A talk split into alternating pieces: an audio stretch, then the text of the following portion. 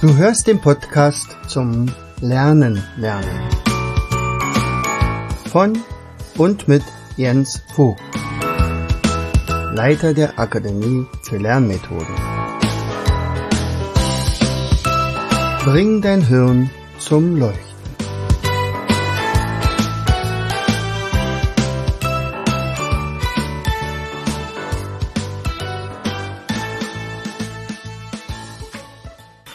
Herzlich willkommen zu einer weiteren Episode unseres Podcastes Bring dein Hirn zum Leuchten.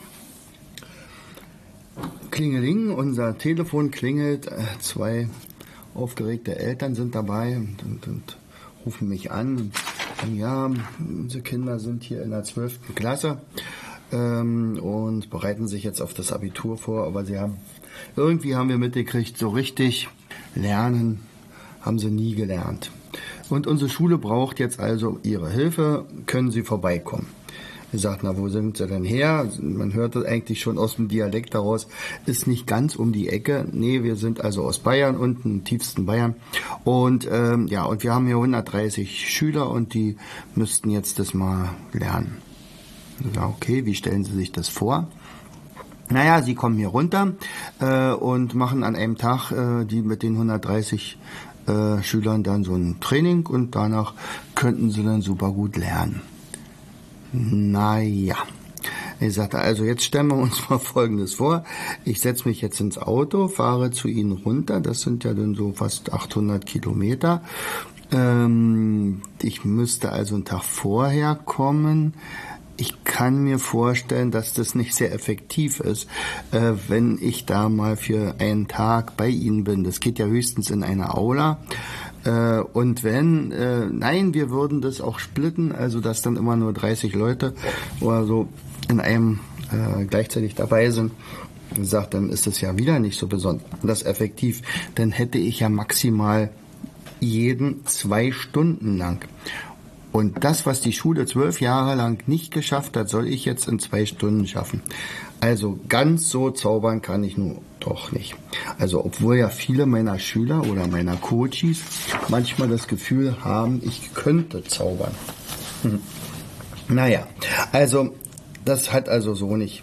Sagt nein, also er sagt wenn, dann, dann kann ich zu Ihnen für drei Tage runterkommen, aber trotzdem müssten wir dann mit jeder Gruppe also mehrfach arbeiten. Was allerdings dann wieder bedeuten würde,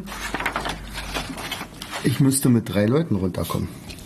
Und jeder kriegt dann eine Gruppe und dann machen wir Stationsbetrieb und dann am Ende, dann könnte es dazu führen, dass jeder so viel gelernt hat, dass er anschließend eine ganz andere Abiturprüfung ablegt als bisher oder als bisher möglich.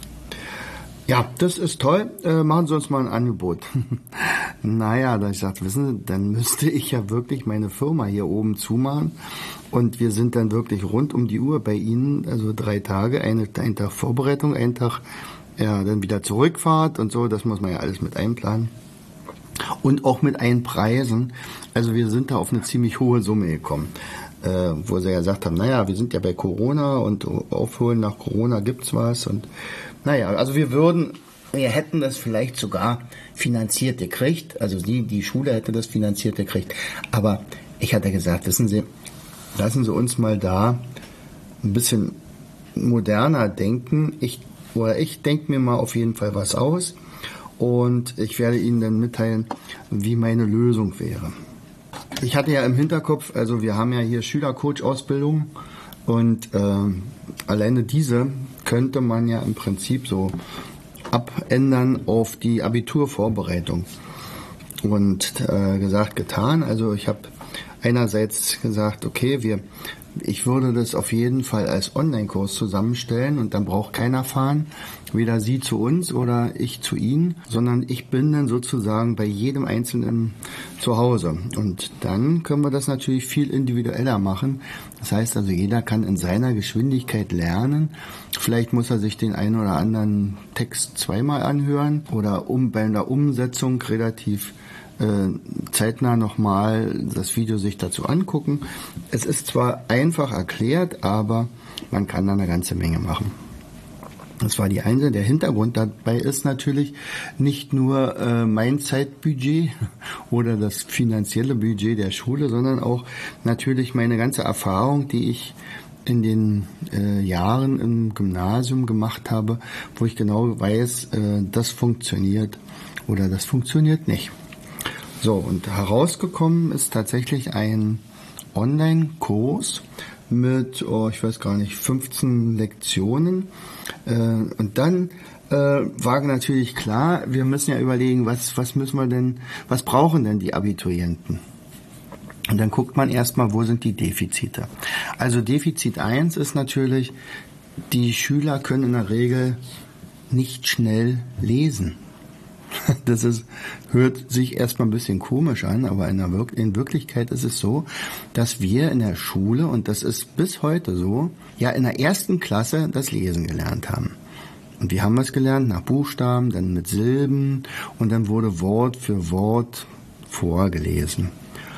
Und dann endet eigentlich das Lesetraining. Also danach beginnt eigentlich nur noch, jetzt kannst du ja lesen und liest dir mal das und das durch.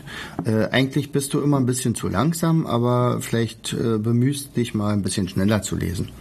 Aber niemand sagt den Kindern, noch in der Grundschule, wie man irgendwann mal schneller lesen kann oder ein sinnerfassendes Lesen macht. Das ist zum Beispiel ein absolutes Defizit. Und wer nicht schnell lesen kann, der kann natürlich auch ganz häufig den Text nicht so besonders gut verstehen. Witzig ist, also ganz erstaunlich ist es auf jeden Fall, je schneller ich nämlich einen Text lese, desto größer ist mein Behaltensgrad. Es hört sich jetzt ein bisschen paradox an, in Wirklichkeit ist es aber so. Es hat nämlich was damit zu tun, dass unser Gehirn, also unsere Augen beziehungsweise das Sehzentrum viel schneller arbeitet, als zum Beispiel mein Mund reden könnte. Und immer wenn ich zu langsam lese, beginnt beginnen sich die Gedanken zu verselbstständigen und man ist abgelenkt und man weiß schon gar nicht mehr, was man in der letzten Zeile gelesen hat. Und dann wiederholt man es nochmal, weil man muss es ja irgendwie rauskriegen, nicht? Und das ist zum Beispiel eine Sache, die wird in der Schule gar nicht behandelt. Ich hatte dann mich mit äh, solchen Lesetechniken beschäftigt. Ich habe dann auch mal äh, so ein äh, besonderes Lesen äh, mal in einem Kurs mitgemacht, Speedreading-Bücher gekauft, Fotoreading-Bücher gekauft, wobei Fotoreading, das habe ich nicht hingekriegt, das muss ich echt sagen, aber Speedreading schon. Und so ist es also so, dass ich so zwischen 250 bis 300 Wörtern pro Minute locker lesen kann das hat dieses, diesen Test habe ich mal mit meinen Abiturienten damals gemacht. Ich gesagt, ich habe gehört, also der Durchschnittsdeutsche liest ungefähr 200 Wörter pro Minute. Nun werden wir mal sehen, ihr habt ja nun schon ganz viel gelesen, besonders in den 11., 12. Klassen muss man ja unendlich viel lesen. Wollen wir doch mal testen, wie schnell ihr lesen könnt. So, und dann haben wir es getestet und herauskam 90. 90 Wörter pro Minute weil ich hatte natürlich auch noch äh, Fragen dazu. Ich wollte auch den Behaltensgrad oder den Verständnisgrad messen.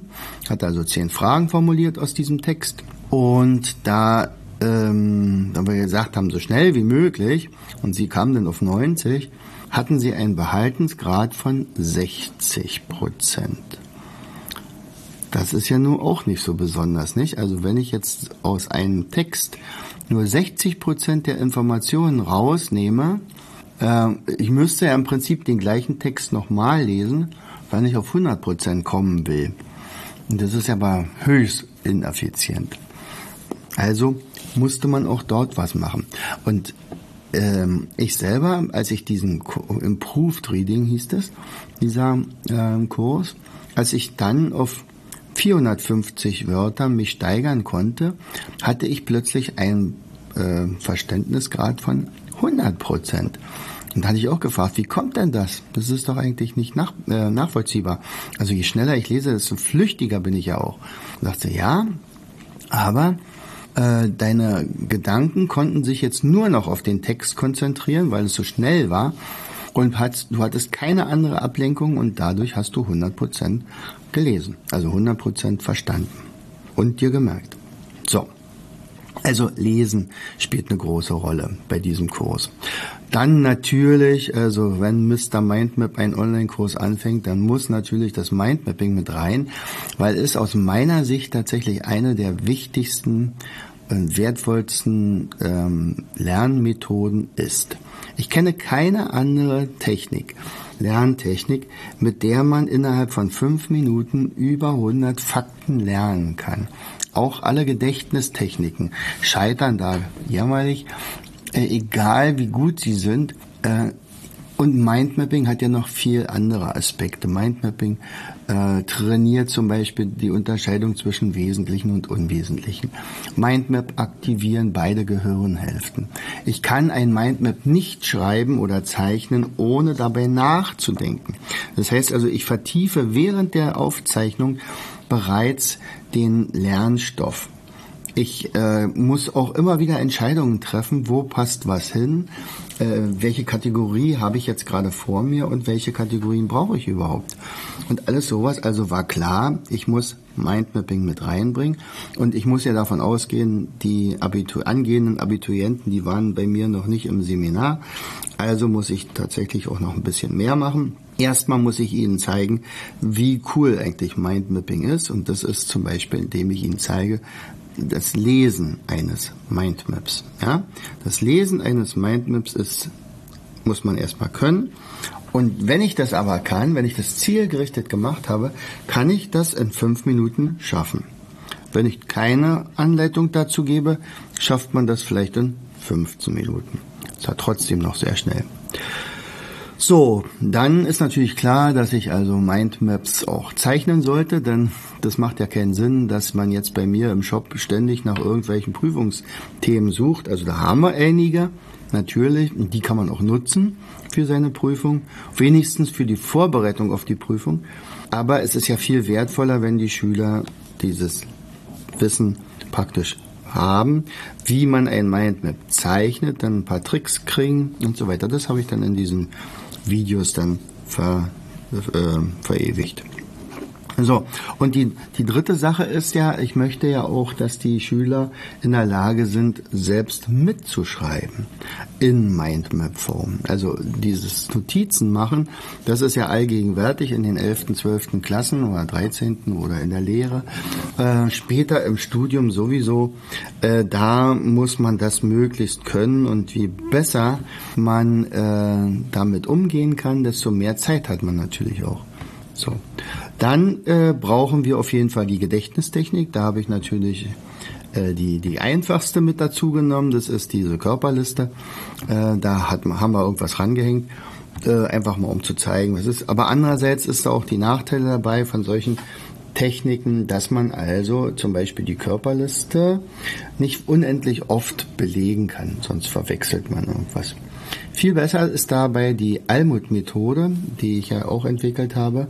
Äh, die ist ganz schnell umsetzbar und da kann man also seine Vorträge ranhängen, da kann man meinetwegen auch Reihenfolgen ranhängen, da kann man sich 25 Komponisten ranhängen oder die größten Städte Deutschlands oder die Hauptstädte und Länder und oder Vokabeln und was auch immer.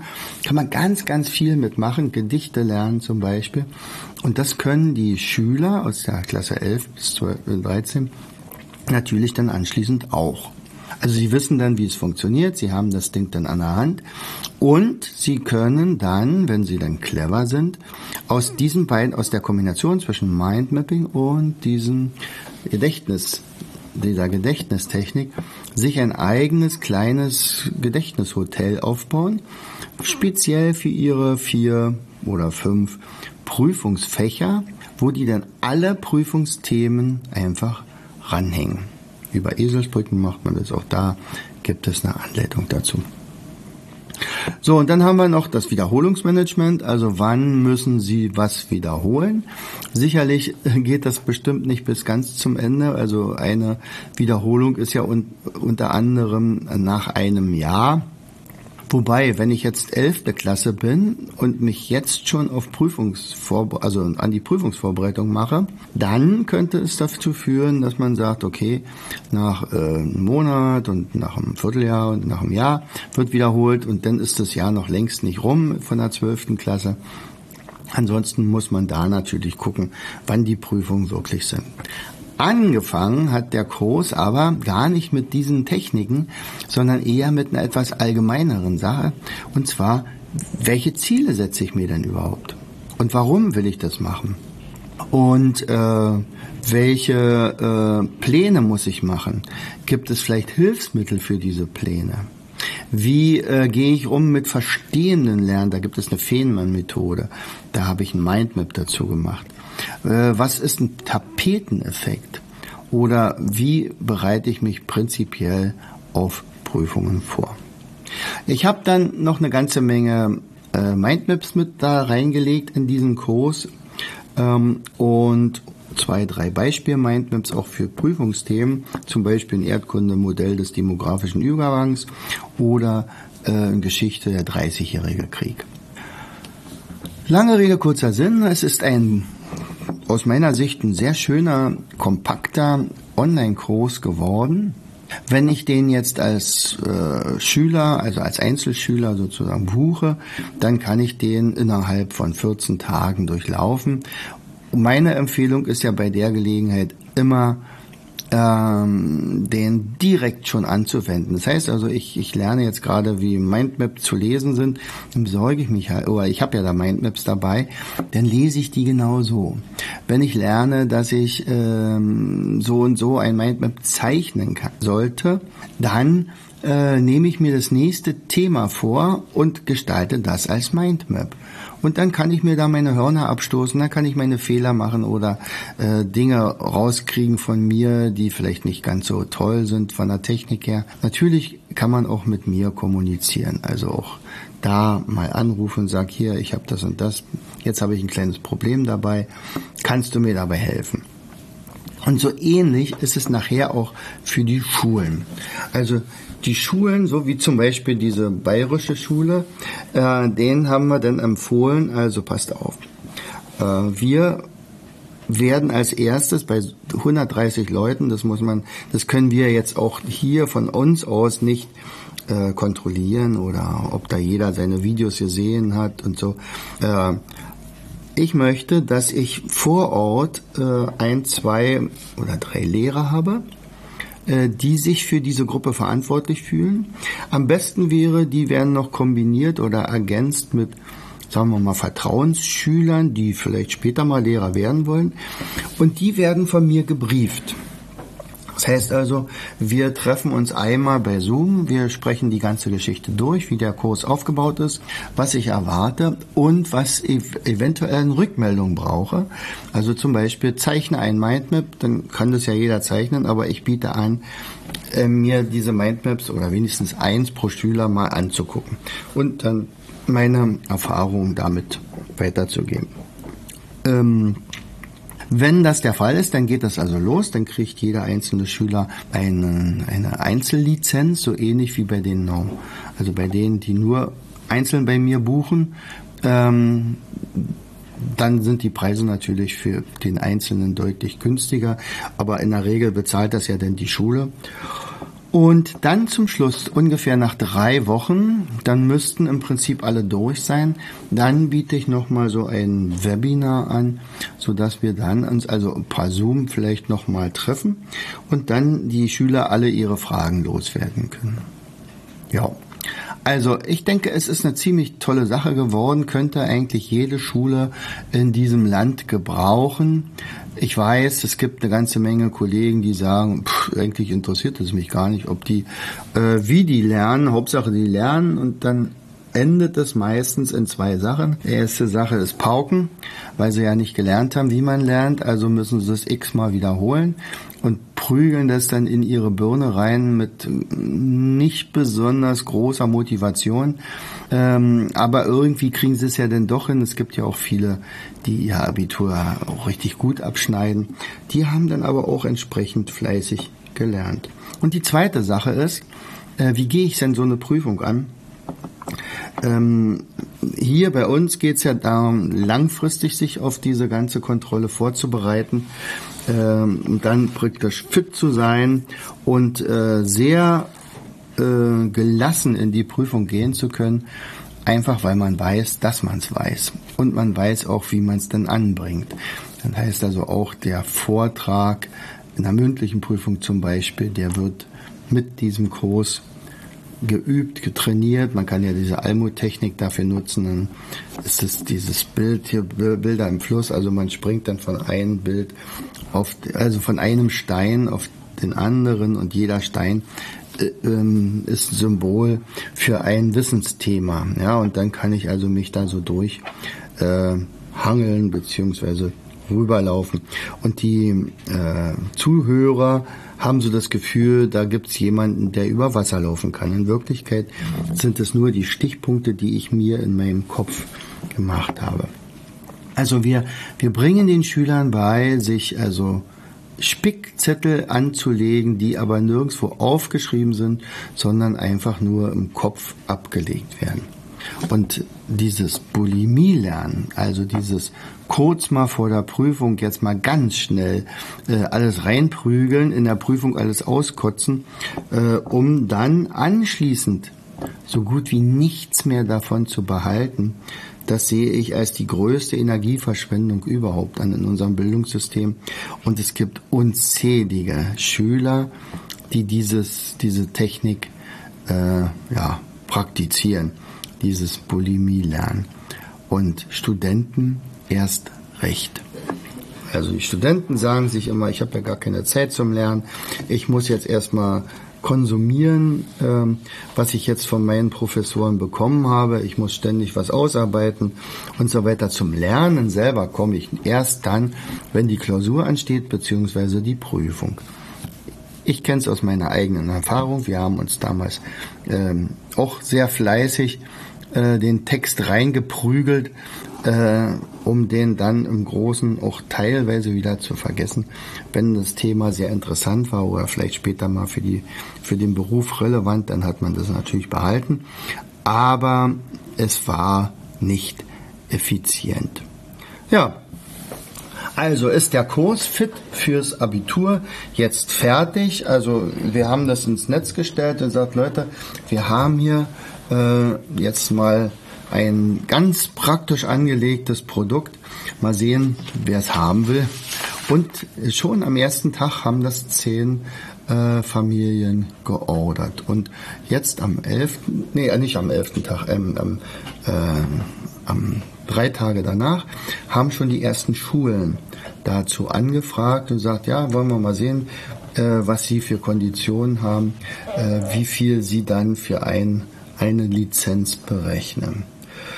Genau, also wenn du jemand bist, der in einer Schule arbeitet, vielleicht sogar ein Entscheidungsträger, na dann melde dich ruhig bei uns, info at mindstation.de oder unsere Telefonnummer 03361, die 37 54 700 und äh, fordere einfach mal ein Gespräch, einen Gesprächstermin an, dann reden wir mal darüber, welche Dinge deine Schüler brauchen und äh, wie wir das dann in Zukunft handhaben. Also, ich hoffe, es war mal wieder äh, unterhaltsam. Diese, diese Sache, dieses Produkt finde ich als sehr, sehr wichtig. Und angenommen wurde es also schon. Und vor allen Dingen ist es ja ein Produkt, ein, ein Kurs, der nach viel, viel weiter wirkt als nur bis zur Abiturprüfung. Das ist zum Beispiel auch eines der Themen, die ich anspreche, wenn, wie gesagt, liebe angehende Abiturienten, wenn es euer Ziel sein sollte, das Abitur abzuschließen, dann muss ich euch leider enttäuschen, es wird nur ein Teilziel sein. Und dieses Teilziel sollte natürlich so groß wie möglich sein, also auch mit welcher guten Note ihr abschließen wollt. Aber das eigentliche Ziel ist, etwas nachher mit diesem Abitur zu finden, was man dann weitermachen kann, weiterentwickeln kann, studieren kann oder eine Ausbildung machen. Vielleicht wird man ein toller Handwerker und so etwas. Und dann nutzt man das, was man jetzt zu dieser Abiturprüfung gelernt hat. Also auch das besprechen wir in diesem ganzen Kurs. Ich hoffe, hat dir Spaß gemacht. in diesem Sinne, ich verlinke das mal jetzt hier unten nochmal. Also vielleicht hast du ja jemanden, dann guckst du einfach mal auf diese Landingpage. Äh, Im Moment haben wir da sogar noch eine Aktion. Also wir bieten das gerade für, ähm, ich glaube, 25 Prozent günstiger an. Das ist halt ein Einführungspreis. Danach kostet es dann, ich glaube, 195 oder so. Aber das ist jeden Cent wert. In diesem Sinne, herzlichst, dein Jens. Du hörtest den Podcast Das Lernen lernen. Bring dein Hirn zum Laufen. Von und mit Jens Vogt, Leiter der Akademie für Lernmethoden. Gerne lade ich dich ein, uns auf unserer Seite zu besuchen. Klicke einfach auf www.afl-jv.de. Hier findest du weitere wertvolle Hinweise, die dein Lernen machen. In unserem Shop www.mindmaps-shop.de wirst du viele praxiserprobte Produkte rund ums Lernen. Bis zum nächsten Mal. Dein Jens.